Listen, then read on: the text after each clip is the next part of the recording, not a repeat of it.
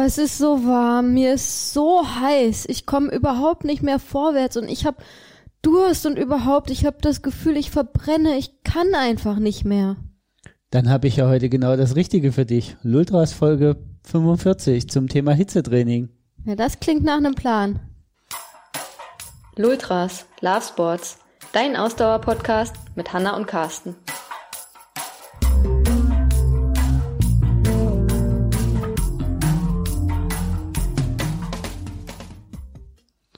Ja, herzlich willkommen, ihr da draußen. Wir haben uns ins kühle Studio oder Büro zurückgezogen. Ich habe mich wieder abgekühlt. um über Hitze zu reden und über das Hitzetraining. Die nächsten Wochen soll es ja relativ warm werden, also das perfekte Timing sozusagen, um mal ein bisschen darüber zu sprechen, wie man bei Hitze trainieren sollte oder was man beachten sollte. Je mehr, äh, je wärmer es wird, umso mehr Energie muss unser Körper aufwenden, um die Kühlleistung aufrechtzuerhalten, beziehungsweise um sich überhaupt runterzukühlen. Und das bedeutet also, unser Energieverbrauch steigt, je wärmer es wird. Übrigens auch, je kälter es wird. Also es gibt ähm, äh, so eine Körperkerntemperatur, die liegt ungefähr bei 37 Grad. Und da auf diese Temperatur versucht der Körper immer hinzuarbeiten. Ja, also die, ähm, die, die, der, der Stoffwechsel, ähm, die, das ganze innere System, Enzyme, Körperzellen funktioniert nur, wenn der Körper ungefähr auf diesen 37 Grad ist. Ja, deswegen versucht der Körper immer durch die Thermoregulation sich in Richtung oder sich genau auf diese 37 Grad zu, zu bewegen. Also wenn es enorm heiß ist, muss der Körper sich runterkühlen. Wenn es enorm kalt ist, muss der Körper durch Energie wieder äh, versuchen, den Körper zu erwärmen. Genau, das heißt aber, ähm, reagiert denn jeder jetzt gleich auf Hitze? Nee, natürlich nicht. Wie bei allem anderen eigentlich auch, was den Körper betrifft, äh, sind wir da alle individuell und jeder Körper tickt äh, im wahrsten Sinne des Wortes anders, ja. Ähm, das heißt, der eine verträgt die Hitze besser als, als der oder die andere. Ähm, zu einem gewissen Grad kann man ähm, sich Hitzeverträglichkeit antrainieren, da kommen wir später auch noch zu. Aber trotzdem ähm, gibt halt einfach verschiedene Grundvoraussetzungen. Der eine ist genetisch bedingt einfach hitzeverträglicher als der andere. Das Ganze hängt auch so ein bisschen mit ähm, dem, ähm, dem Schweiß zusammen. Jemand, der gut schwitzt bei Hitze, verträgt tendenziell die Hitze besser als jemand, der schlecht schwitzt. Wir beide können da ja auch aus Erfahrung sprechen. Ne? Du bist jemand, der ordentlich schwitzt, der auch gut auf Hitze klarkommt. Und ich habe immer so meine Probleme, wenn es richtig heiß ist, weil ich eben auch schlecht schwitze. Ne?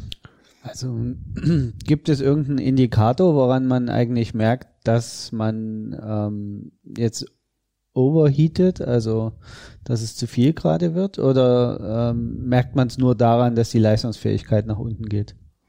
Naja, also es gibt halt schon gewisse ähm, Symptome, die man hat, ne? Und wenn man die hat im Training, dann sollte man noch dringend sofort das Training abbrechen. Ne?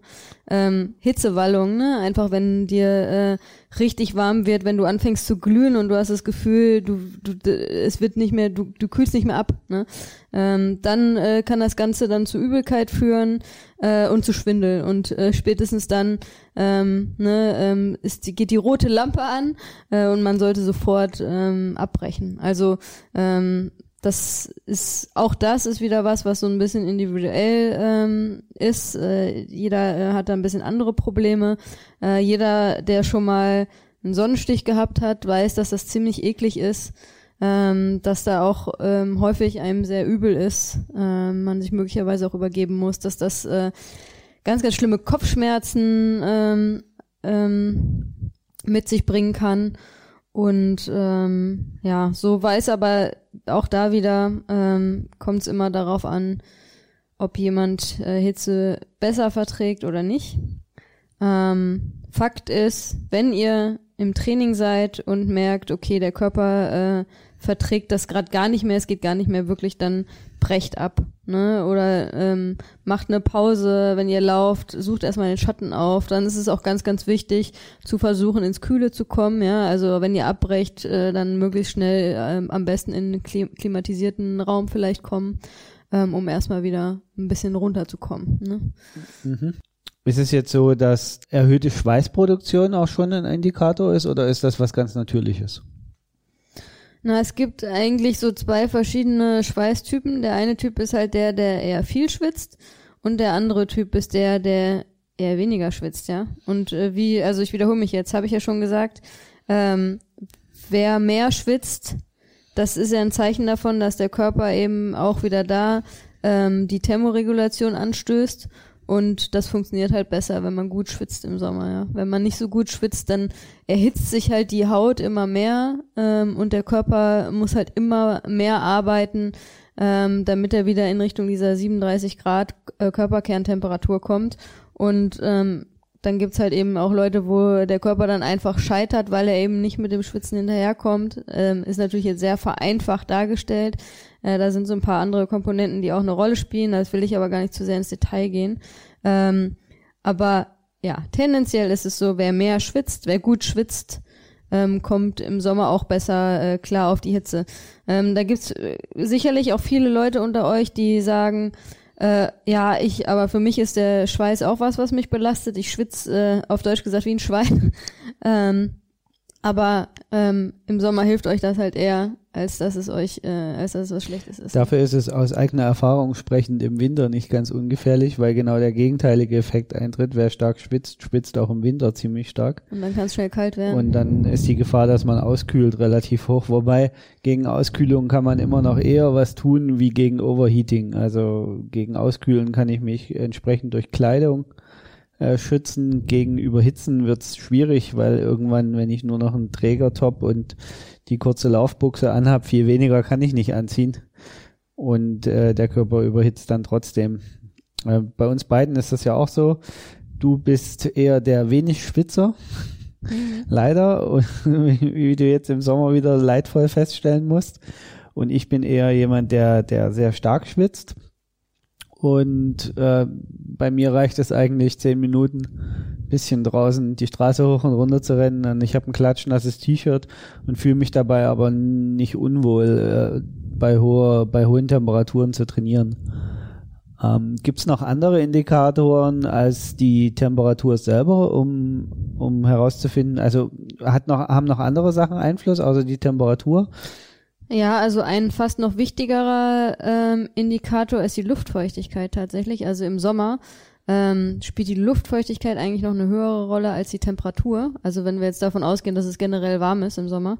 Ähm, je höher die Luftfeuchtigkeit nämlich ist, desto schlechter ähm, verdampft ähm, der Körperschweiß. Und ähm, wenn eben dieses Verdampfen des Körperschweiß nicht stattfinden kann, dann haben wir wieder das Problem, dass, ähm, dass die Thermoregulation nicht richtig funktioniert des Körpers. Also der Schweiß bleibt dann länger auf der Haut und dadurch ähm, wird es eben dem, dem ganzen System erschwert, den Körper wieder runterzukühlen. Also das heißt, je höher die Luftfeuchtigkeit, desto ähm, ja, anstrengender wird's im Endeffekt auch beim im Training weil eben der Körper wieder mehr Energie verwenden mhm. muss, damit dieses Verdampfen des Körperschweißes funktioniert. Okay. Kommen wir mal zu einem anderen Thema. Wie sieht's denn mit der, also wenn unsere Haut so viel Feuchtigkeit verliert, wie sieht es denn mit der Flüssigkeitszufuhr aus in der Hitze? Ja, die ist natürlich ganz, ganz wichtig. Ne? Ähm, Gerade wenn man viel schwitzt, je mehr man schwitzt, desto mehr Wasser sollte man auch ähm, wieder zu sich nehmen. Ähm, dabei gibt's aber auch einiges zu beachten. Also generell ne, geht natürlich darum, und das kennen wir alle, egal ob wir jetzt beim Sport sind oder auch so unterwegs sind im Sommer, wenn es warm ist, brauchen wir genügend Wasser. Ne? Und äh, brauchen wir natürlich auch mehr Wasser als im Winter jetzt zum Beispiel. Ähm, trotzdem muss man darauf achten, dass man nicht zu viel Wasser zu sich nimmt. Es gab ja vor zwei, drei Jahren, glaube ich, einen sehr tragischen Fall beim Ironman Frankfurt, wo jemand ähm, an Hyponatriämie, so nennt sich äh, dieses schwierige Wort, gestorben ist.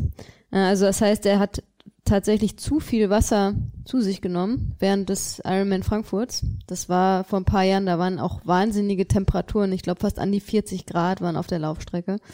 Ähm, und der hat so viel Wasser zu sich genommen und gleichzeitig äh, kein oder zu wenig Natrium zu sich genommen, dass er eben zu wenig Natrium im Blut hat, äh, hatte. Und ähm, das kann halt ähm, im schlimmsten Fall zum Tod tatsächlich führen. Das ist ja tragischerweise passiert. Dass genau, dieser, also ähm, ich, ich glaube, das ist nochmal ganz wichtig, gestorben dass man, dass man das hier sagt. Äh, man kann nicht zu viel trinken, man kann nur das Falsche trinken. Naja, Also, also, zu viel Wasser kann man eigentlich nicht wenn zuführen. man gleichzeitig Natrium, wenn man zuführt. gleichzeitig mineralstoffhaltiges Wasser zuführt, die entsprechende Menge Natrium und eben auch andere Mineralstoffe sollte man zuführen, weil, und das ist, glaube ich, äh, das Entscheidende, darauf nochmal hinzuweisen, unser Schweiß enthält halt sehr viel Natrium, deswegen äh, schmeckt es ja auch leicht salzig, unser Schweiß, und auch andere Mineralstoffe werden damit ausgeschieden, die unserem Körper natürlich gerade bei Belastung einfach fehlen. Die muss ich dann halt wieder nachführen. ja, und gerade bei dann so extremen Belastungen wie einem Ironman verlieren wir natürlich sehr viel, ne? Findet ja in der Regel auch, finden Triathlon-Veranstaltungen im Hochsommer statt. Also ist die, die Wahrscheinlichkeit auch groß, dass es sehr warm ist. Und ähm, gerade da verliert der Körper eben unglaublich viel Flüssigkeit und gleichzeitig eben auch Natrium und Mineralstoffe. Und deswegen ist es gerade auf solchen Langdistanzen ähm, auch sehr sinnvoll, dann entsprechende Flüssigkeit zu sich zu führen, die eben nicht nur Wasser ist, sondern entsprechende Mineralgetränke, die auch einen ähm, entsprechenden Natriumgehalt haben, zuzuführen. Da gibt's auch so eine, ähm, ähm, eine Pi mal Daumen-Regel, ähm, und zwar äh, eine Faustregel. Äh, und zwar sollte man ungefähr drei Gramm Salz auf einen halben Liter Kohlenhydratgetränk zu sich nehmen. Okay. Also da kann man sich so, hat man so eine Idee davon, wo man sich bewegen kann. Man kann natürlich auch äh, Salztabletten nehmen, die funktionieren auch wunderbar. Also das ist, muss jeder für sich ein bisschen herausfinden, ob er dann ähm, das Natrium im Getränk zu sich nehmen will ob er, oder ob er lieber sagt, ich schmeiß mir äh, ähm, eine Salztablette rein. Ne? Du Ja. hast, du bist da ja, also wie bereits erwähnt, äh, dadurch, dass du sehr viel schwitzt, musst du auch da mehr darauf achten, dass du eben Natrium zu, äh, zu dir nimmst. Wie hast du das gemacht bei deiner Langdistanz? Hast du Salztabletten genommen? Ähm, tatsächlich hatte ich ähm, keine Salztabletten, sondern es, äh, es gibt so Nasenspülsalz bei DM. Das ist schon fertig verpackt in solchen 5 Gramm Dosen. Ja. Und ich bin jemand, der Salz pur essen kann. Das kann ja auch nicht jeder. Also es gibt ja Menschen, sobald die einen Schluck Salzwasser trinken, was nach Salz schmeckt, dann müssen die erstmal speien. Ich kann das, Gott sei Dank. Ich kann mir also so ein, so ein kleines Tütchen Salz einfach in den Mund schütten, ein bisschen Wasser hinterher schütten und dann ist das für mich in Ordnung. Ich habe allerdings auch darauf geachtet, dass ich an den Verpflegungsständen immer wieder Elektrolytgetränke zu mir nehme. Also wirklich ein Mix aus, aus Wasser, Cola, Elektrolyten und ähm, entsprechenden dann auch, ähm, man, beim Ironman verpflegt man sich ja auch. Also wenn man, ich war ja relativ lange unterwegs, ähm, da isst man dann ja auch ein bisschen Obst, wenn es geht, wenn, wenn man es runterkriegt, wenn der Magen mitspielt. Und dadurch, denke ich mal, war das jetzt bei mir nicht so kritisch. Ähm, auf der anderen Seite merke ich es auch relativ früh, wenn mir irgendwas fehlt. Also ich kann mir nicht so richtig vorstellen, dass ich das gar nicht merke und, und dass ich dann wirklich komplett leer laufe, was das Thema angeht, weil bei mir ist es halt wirklich so, sobald ich ähm, entweder zu wenig Wasser oder wirklich nur Wasser zu mir nehme über längere Zeit, merke ich halt, wie meine Beine wie aufquellen gefühlt. Und das ist für mich der Indikator, dass ich, äh, dass ich mich anders verpflegen muss oder halt gehen muss. Also das ist dann bei mir relativ intensiv sofort. Ich weiß jetzt nicht, ob das wirklich, äh, ob das wirklich, ob das nur zufälliges Gefühl ist oder ob das jetzt wirklich medizinische Bedeutung hat. Keine Ahnung. Ähm, vielleicht wäre das auch anders, wenn ich bis auf Anschlag laufen würde. Ähm, das, das, deswegen äh, möchte ich das jetzt nicht als pauschalen ähm, Empfehlungen hier raushauen. Aber ich habe immer das Gefühl, dass mein Körper mir sehr deutlich signalisiert, was er jetzt als nächstes braucht oder was ihm wichtig ist gerade. Und dass ich dann auch sehr gut einschätzen kann. Ich habe ähm, eher häufig das Problem, dass ich zwar Elektrolyt trinke am Verpflegungsstand, aber mir sehr viel Wasser über den Körper kippe, weil eben, weil ich so stark schwitze, habe ich immer so eine leichte Salzkruste im Gesicht, die sehr unangenehm ist, wenn man da sich mal durchs Gesicht wischt, weil da, wenn man den Schweiß sich wegwischen will. Also ich bin eher so der Typ, drei Becher Wasser ins Gesicht und einen Becher Elektrolyt in den Mund. Mhm. bei dem Verpflegungsstand. Bei dir ist es ja ein bisschen anders. Du schwitzt ja eher wenig. Bei dir ist es halt dann, du kippst dir das Wasser dann über den Körper, um dich halt runterzukühlen. Genau, das ist natürlich auch eine ähm, tatsächlich auch eine sinnvolle Methode äh, während des Wettkampfs. Ne? Ähm, wenn ihr jetzt bei einem Wettkampf unterwegs seid und es ist sehr heiß, dann nutzt jede Möglichkeit, ähm, wo ihr euch abkühlen könnt, wenn es solche Duschen gibt, wo man durchlaufen kann, lauft da durch. Das mag ich Äh, ja wenn's Schwämme überhaupt gibt. nicht. Ja, also es, äh, Ich es hasse es, durch so solche Duschen an, wie zu laufen. stark die eingestellt sind. Ne? Manchmal sind die so richtig stark eingestellt, dass du dann wirklich völlig durchnässt bist. Aber manchmal haben die ja auch wirklich so, wo die Tropfen nur ganz dünn sind. Ne? Ähm, das ist natürlich ein bisschen, muss man gucken. Aber ansonsten, äh, gerade bei Triathlon-Wettkämpfen gibt's ja häufig auch nasse Schwämme. Ne? Nehmt die Schwämme, ne, ähm, macht euch das, äh, das Wasser von den Schwämmen in den Nacken, äh, vorne auf die Brust. Äh, äh, legendär äh, sind für mich mittlerweile schon die Bilder von Patrick Lange, der sich äh, gefühlt 25 Schwämme immer vorne in die Brust äh, beim auf Ja, Ironman o- o- Hawaii, oder Anne Haug bei äh, ihrem gesteckt Zieleinlauf, Genau. die die Äh, Schwämme noch im Anzug stecken Ja, hatte. bei den Frauen sieht das dann natürlich immer ganz putzig aus, wo man sich denkt, wo hängt der Busen denn da? Dabei ist es nur vorne voller Schwämme, habe ich selbst ja auch schon, äh, kann ich auch aus Erfahrung sprechen. Ähm, also ähm, Abkühlung hilft immer, ne, dem, dem Körper. Es hilft dem Körper bei der Thermoregulation, um wieder auf die 37 Grad Körpertemperatur zu kommen. Ähm, aber ich wollte gerade noch was sagen, bevor, ähm, bevor ich das vergesse, weil du gerade vom Ironman so ein bisschen erzählt hast. Ähm, ich kenne das aus meiner Ultralaufzeit. Ähm, bei mir persönlich tatsächlich nicht so ausgeprägt. Liegt vielleicht auch daran, dass ich nicht so viel schwitze. Ähm, aber ganz, ganz viele Ultraläufer und Ultraläuferinnen und ähm, wenn vielleicht auch unter euch äh, da welche sind, dann könnt ihr das vielleicht bestätigen, ähm, tendieren ja auch dazu, gerade wenn die Distanz äh, länger wird, irgendwann nur noch auf salziges äh, Lust zu haben, ne, wenn es um, um die Nahrungszufuhr geht. Ähm, die haben irgendwann gar keinen Bock mehr auf süß, aber nur noch auf Salz. Ne? Das ist natürlich auch ein Zeichen davon, dass viel ausgeschwitzt wurde und der Körper einem einfach signalisiert, ey, ich brauch, ich brauch Salz. Ne? Ähm, Okay, so habe ich das ehrlich gesagt noch nie gesehen. Ich habe immer eher das Gefühl, dass man einen Zuckeroverflash kriegen kann. Ja, das spielt natürlich auch eine Rolle, aber äh, natürlich ist der Natriumbedarf, der da eine Rolle spielt, dass man, dass der Körper einem sagt, gib mir, gib mir was Salziges. Ne? Also ganz klar.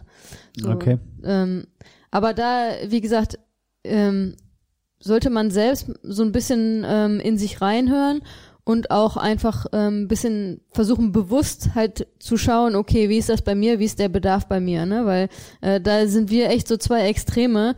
Bei dir ist klar, wenn du auf einer langen Distanz unterwegs bist, du musst, äh, du musst Natrium regelmäßig reinschmeißen.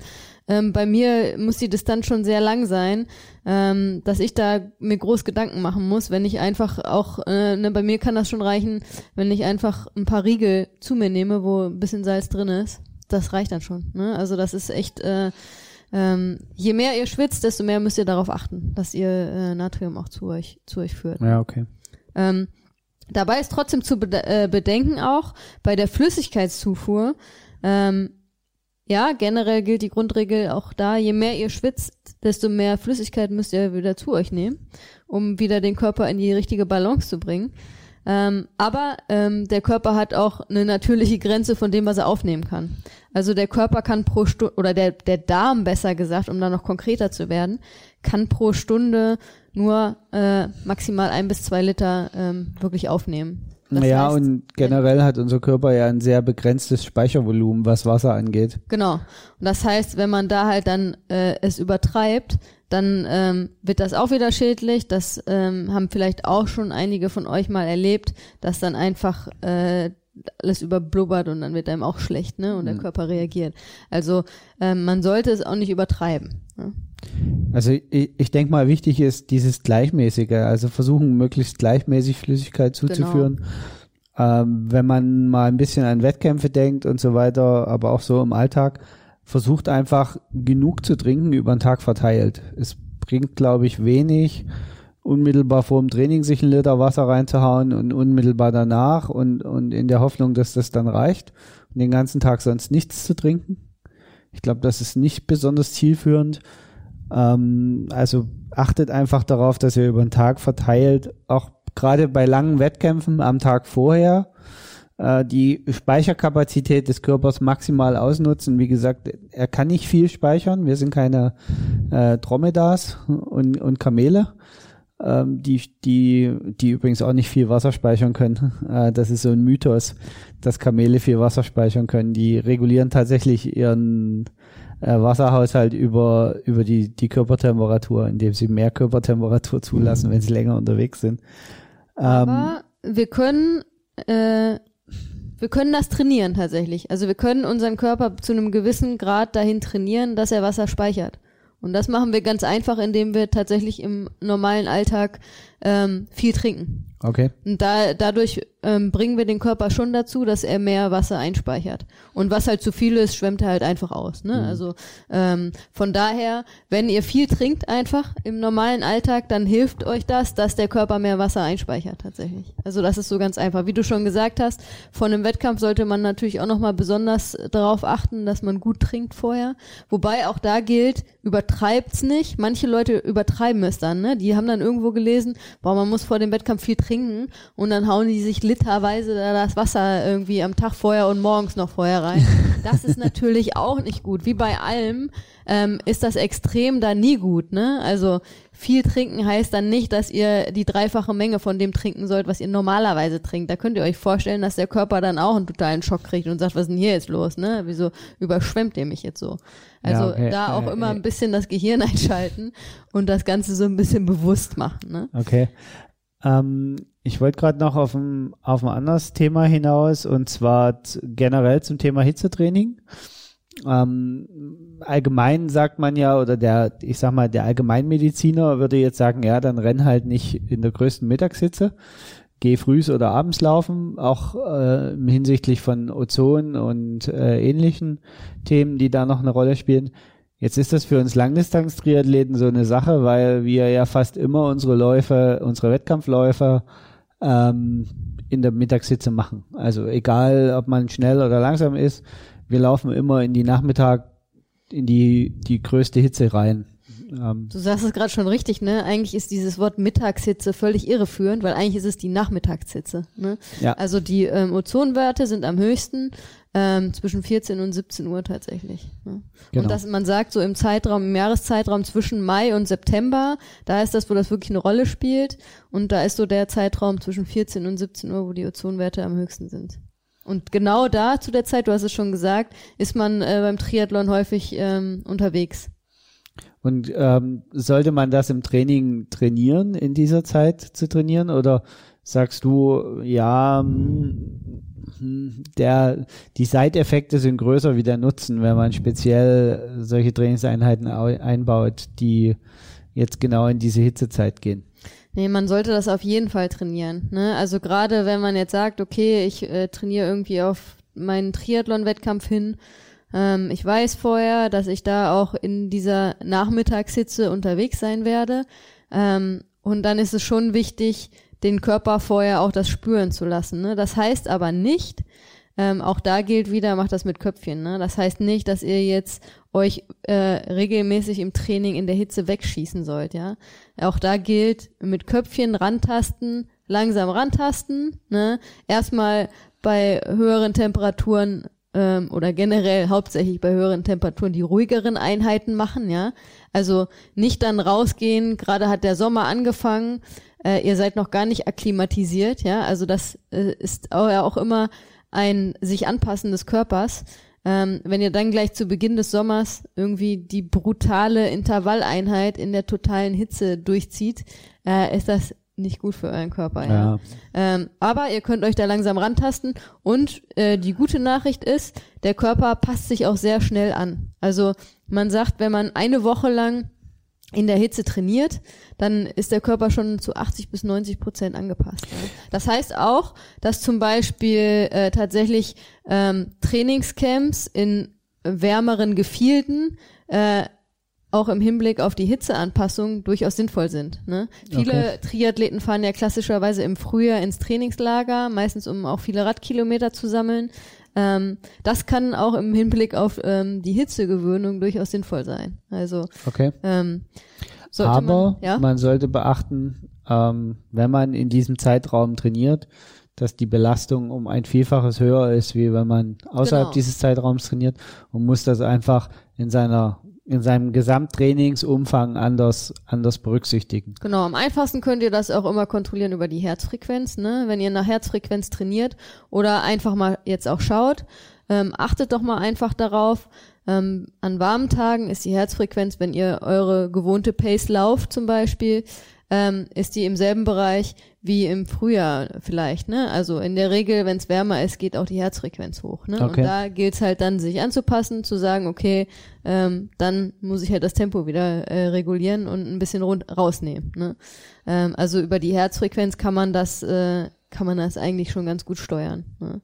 Und auch da ähm, hängt es natürlich wieder von einigen ähm, Aspekten ab. Bei dem einen ähm, ist das dann extremer der Unterschied als bei einem anderen. Äh, generell gilt aber auch, je fitter und durchtrainierter er ist, desto besser kommt man auch auf ähm, Temperaturwechsel klar. Ne? Okay. Also, je fitter jemand ist, desto ähm, besser adaptiert sich der Körper eigentlich auch an die Wärme. Ne? Und im Ziel dann ein Liter Eiswasser. Ja, also ähm, tatsächlich äh, ist es empfehlenswert, bereits vor dem Wettkampf sich auch zu kühlen. Also wenn man wirklich einen Wettkampf hat, ähm, wo es sehr, sehr heiß ist, da empfiehlt es sich be bereits vor dem Start, sich runter zu kühlen. Das kann man ähm, durch Eis, es gibt Kühlwesten, ja. Also wichtig dabei ist nur, dass, ähm, dass halt, wenn man zum Beispiel jetzt Eiswürfel oder so nutzt, dass sie nie, nicht direkt auf der Haut sind, sondern dass man immer noch irgendwie ein Handtuch dazwischen hat oder so, weil sonst auch die, das für die Haut nicht so gut ist. Ähm, aber ähm, tatsächlich ähm, empfiehlt es sich bereits vor dem Wettkampf zu kühlen. Während des Wettkampfs haben wir schon drüber gesprochen, ne? Ähm, gebt euch jede Kühlung, die ihr kriegen könnt. Ähm, und klar, auch nach dem Wettkampf äh, könnt ihr euch abkühlen, aber auch da äh, gilt es dann, äh, schockt euren Körper nicht zu sehr, ne? Wenn ihr jetzt äh, da, weiß ich nicht, äh, die Langdistanz gerade absolviert hat und dann den Kopf in die Eistonne haltet, ist das auch äh, wieder ein Schock für euren Körper. ne? Ich, ich Also- glaube, den Kopf in die Eistonne ist, ist nicht so gut. Ähm, ich glaube, dieser Mythos mit dem eiskalte Getränke sind gefährlich, das ist, glaube ich, echt ein Mythos, weil unser Körper, der reguliert seine interne Wärme so schnell äh, nach, dass es kann höchstens sein, dass der Magen sehr empfindlich darauf reagiert. Ist ja eh kein Thema, äh, zumindest in unserem Sport nicht, weil wenn wir bei einem Hitzerennen unterwegs sind, dann kriegen wir auch nicht ein eiskaltes Getränk irgendwo, ne? Weil dann ist es eh auch, äh, sind auch an den Verpflegungsstätten die Getränke nicht mehr eiskalt, ne? Also das ist Ja, das stimmt. ähm, und äh, ja, in der Regel ist in der, im, im Zielbereich jetzt auch da nicht eine riesen Kühltruhe, aus der man äh, da jetzt das Getränk sich nimmt oder so. Also ich glaube, ähm, das ist das ist eigentlich kein Thema, mit dem man sich äh, da groß beschäftigen muss. Also da braucht man ähm, braucht man sich keine Sorgen zu machen. Ne? Ähm, was ich noch sagen wollte auch, ähm, nicht, dass das verloren geht, ähm, noch als Info.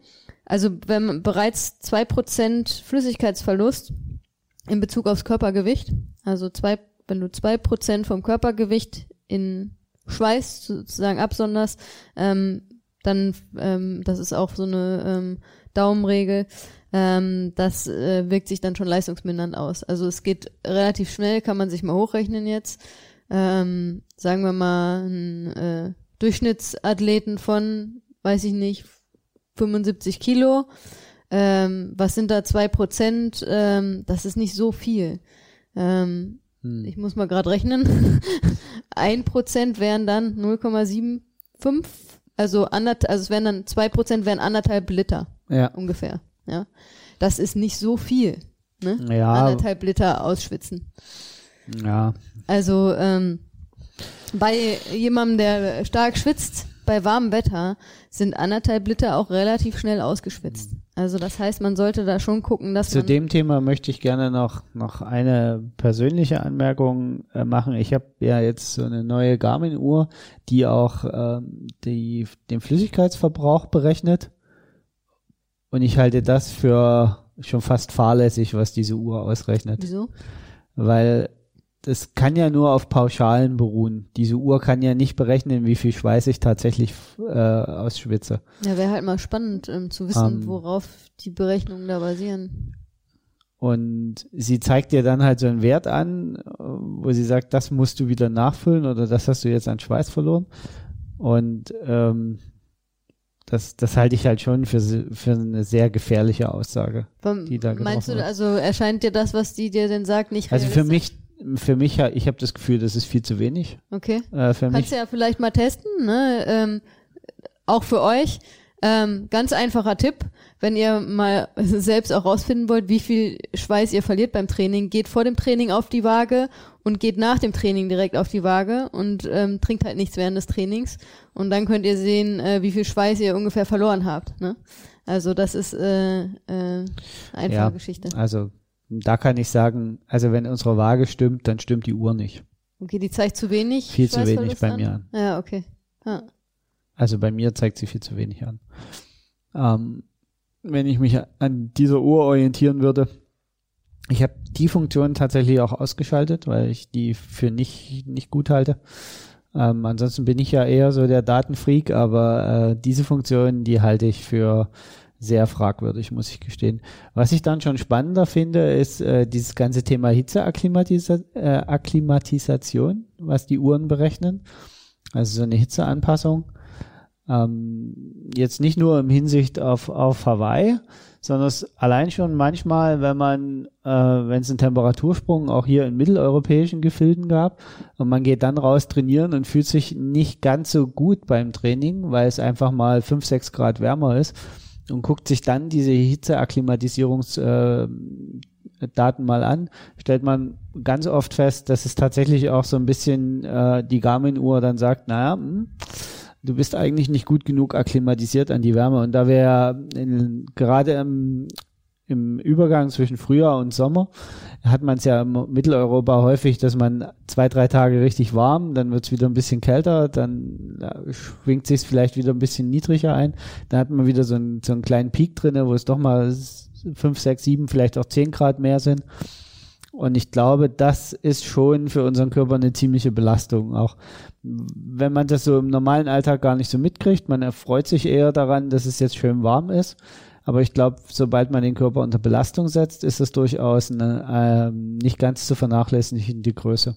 Auf jeden Fall, wie jetzt schon mehrfach erwähnt, ne, der Körper versucht immer in Richtung der Körperkerntemperatur von 37 Grad zu kommen. Das heißt, dann könnt ihr euch vorstellen, wenn es auf einmal von heute auf morgen 10 Grad wärmer draußen ist, ja, dann muss der ganz anders arbeiten, ne, als er es vorher gewohnt war. Und ähm, das äh, Runterkühlen, genauso wie im Winter eben das Erwärmen, ähm, dafür wird halt immer Energie benötigt. Je extremer die Temperatur, desto mehr Energie braucht der Körper, um ähm, die Thermoregulation erfolgreich zu gestalten.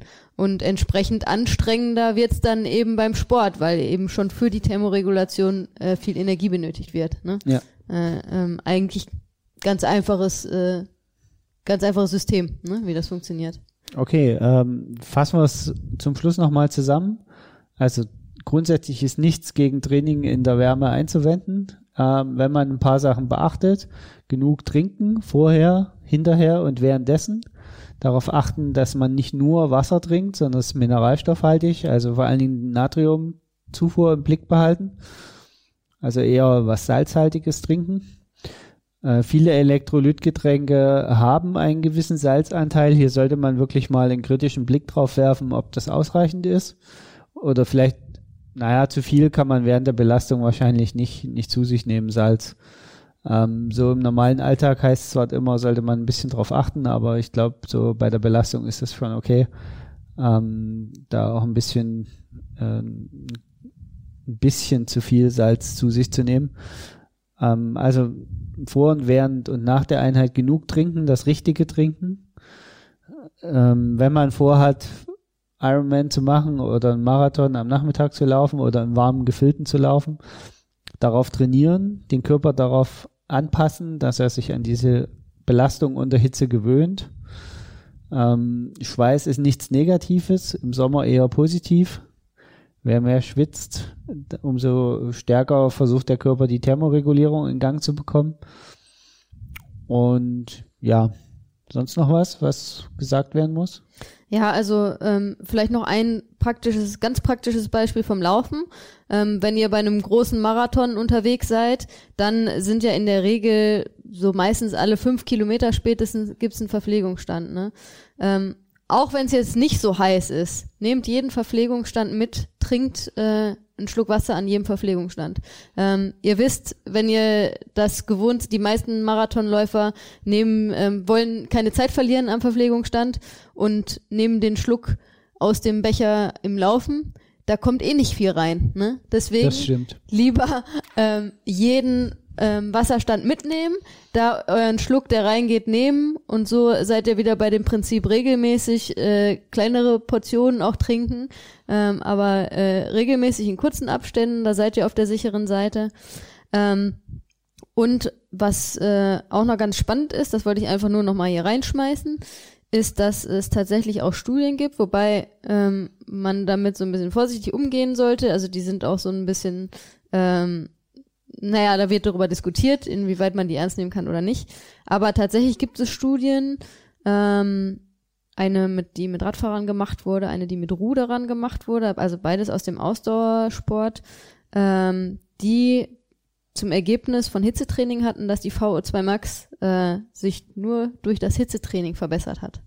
Also tatsächlich kann Hitzetraining eventuell auch dazu führen, dass äh, die generelle äh, Fitness sich noch ähm, verbessert. Ja, wer uns am Anfang zugehört hat und äh, wo wir gesagt haben, ja, es ist ein höherer Puls zu erwarten und es ist einfach eine höhere Belastung für den Organismus, ja, dann ist natürlich das Hitzetraining auch äh, intensiver und dadurch hat es einen Einfluss auf die VO2 Max. Also so richtig überraschend ja, kommt das jetzt nicht. Ähm, ne, ist dann so ein bisschen die Frage natürlich. Wie gesagt, die Also Studien sind auch, aber es ist einfach interessant. Ne, das äh, ähm, äh, kann man auch gespannt sein, ob es da vielleicht auch noch mal in Zukunft irgendwie was zu gibt. Ist auf jeden Fall ein spannendes Thema. Ähm, und noch vielleicht ein eine Beisp ein Beispiel aus der Praxis von den Profis, äh, wenn wir jetzt wieder an die Langdistanz-Triathleten und Triathletinnen denken, ähm, die Top-Leute, die mittlerweile simulieren, die alle ähm, das Hawaii-Klima. Ne? Also ich äh, er- erinnere mich an äh, Videos von Lucy Charles, die in irgendeinem Raum äh, der speziell, wo speziell die Luftfeuchtigkeit und die Temperatur ähm, von Kona simuliert wird, die darin trainiert. Ja, wir kennen äh, die legendären Videos von Lionel Sanders, der äh, Sauna-ähnliche Verhältnisse hat, in denen er trainiert, aber auch die anderen Der Top-Athleten. dann allerdings auf Hawaii vergisst ja, zu trinken. gut, das, äh, das ist ein anderes, das ist einfach ein sehr spezieller Fall. Ähm, aber die Top-Athleten, ähm, die ähm, beim Ironman Hawaii eine Rolle um den Sieg spielen, ähm, die simulieren alle die ähm, das Klima von Kona ne? und von von Hawaii. Also ähm, es ja, sich. ich den denke Körper vor allen Dingen die, die Luftfeuchtigkeit wird dort trainiert, Genau. weil auf Hawaii ja schon ein sehr ähm, durch den Wind und durch das, das Meer und, und die Hitze ein, eine sehr spezielle Luftfeuchtigkeit herrscht, die man definitiv trainieren sollte. Also da bin ich äh, auch absolut bei den Ja, gerade äh, als äh, äh, als jemand, der jetzt in Mitteleuropa äh, aus Mitteleuropa kommt, ne, da haben wir einfach solche Verhältnisse in der Regel nicht. Ne? Das Und stimmt. da ähm, wissen wir ja auch alle, dass äh, auch noch eine Sache, die die Top-Leute alle machen, die sind frühzeitig auf Hawaii und akklimatisieren sich vor Ort auch frühzeitig. Ne? Da ist es auch ja mittlerweile Usus bei denen, die es sich leisten können, dass die mehrere Wochen vorher ähm, schon auf Hawaii sind und sich vor Ort auch äh, ganz in Ruhe akklimatisieren. Ne? Also ähm, das ist natürlich das Optimum, wenn man in fremden Gefilden unterwegs ist, dass man sich da ähm, vorher vor Ort auch die Zeit nimmt, um sich, um sich zu akklimatisieren. Okay. Ähm, damit wollen wir es für heute belassen, glaube ich. Ich glaube, wir haben alles gesagt, was so auf der Kürze der Zeit an Tipps und Ratschlägen sinnvoll sind. Ähm, man könnte das Thema jetzt natürlich noch stundenlang vertiefen, aber ich glaube, dann irgendwann wird es sehr, sehr wissenschaftlich und hat nicht mehr ganz vielleicht den äh, Effekt, den sich unsere Hörer, Hörer immer von unseren Trainingsinsights erwarten. Ja, ich glaube, die wichtigste Message ist, habt keine Angst vor Hitzetraining, äh, macht das vorsichtig, geht das gerne vorsichtig an. Das heißt auch nicht, dass ihr jetzt äh, jeden Tag unbedingt in der Hitze trainieren solltet. Nutzt durchaus auch die empfohlenen äh, Spots, wo es nicht so warm ist, wo ähm, die ähm, die Ozonwerte nicht so hoch sind, trainiert früh morgens, trainiert spät abends, aber habt auch keine Angst vor dem Hitzetraining und gerade wenn ihr auf dem Wettkampf trainiert, wo ihr davon ausgehen könnt, dass ihr da auch in der Hitze ähm, dann leistungsfähig sein müsst, dann gebt eurem Körper vorher auch im Training ein paar Impulse, damit er sich vorher schon da ein bisschen drauf vorbereiten kann. Ja, genau. In diesem Sinne, viel Spaß beim Hitzetraining, genießt den Sommer und wir hören uns. Genau, wir hören uns. Ähm, bleibt von unserer Seite aus nur noch zu sagen, äh, vielen Dank fürs Zuhören. Äh, war wieder äh, auch, glaube ich, sehr informativ, hoffen wir. Und wenn es euch so gut gefallen hat, dann, äh, wie wir hoffen, dass es euch gefallen hat, dann würden wir uns natürlich sehr darüber freuen. A, wenn ihr uns vielleicht einen Kommentar da lasst oder B, was noch besser ist, weil nur so kriegen auch andere was davon mit, wenn ihr uns äh, auf iTunes bewertet oder auf einem der anderen Portale, wo man das tun kann. Und natürlich vielen Leuten, möglichst vielen Leuten von unserem Podcast erzählt, so dass noch mehr Leute ihn hören und wir äh, noch mehr Leute damit erreichen können. Genau. In diesem Sinne, macht's gut. Ciao, ciao.